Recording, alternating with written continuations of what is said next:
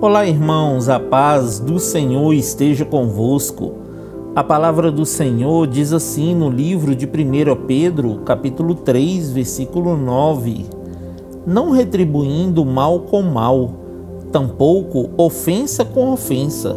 Ao contrário, abençoai, porquanto foi justamente para esse propósito que fostes convocados, a fim de também receberdes bênção como herança.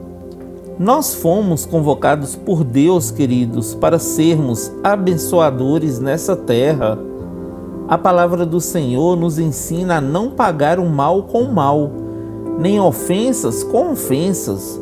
Ao contrário disto, precisamos demonstrar amor fraternal para com nossos irmãos e liberar palavras de bênção sobre a vida deles e não palavras de maldição.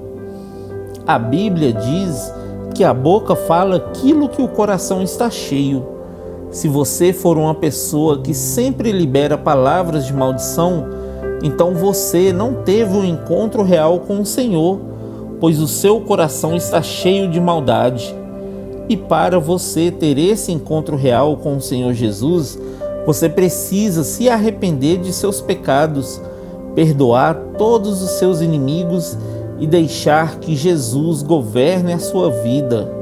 Assim, o Senhor se alegrará de você, meu irmão, perdoará os seus pecados e te cobrirá de bênçãos. Amém? Afaste-se do mal, pratique o bem e busque a paz, meu irmão. Que Deus abençoe você, sua casa e toda a sua família. E lembre-se sempre, você é muito especial para Deus.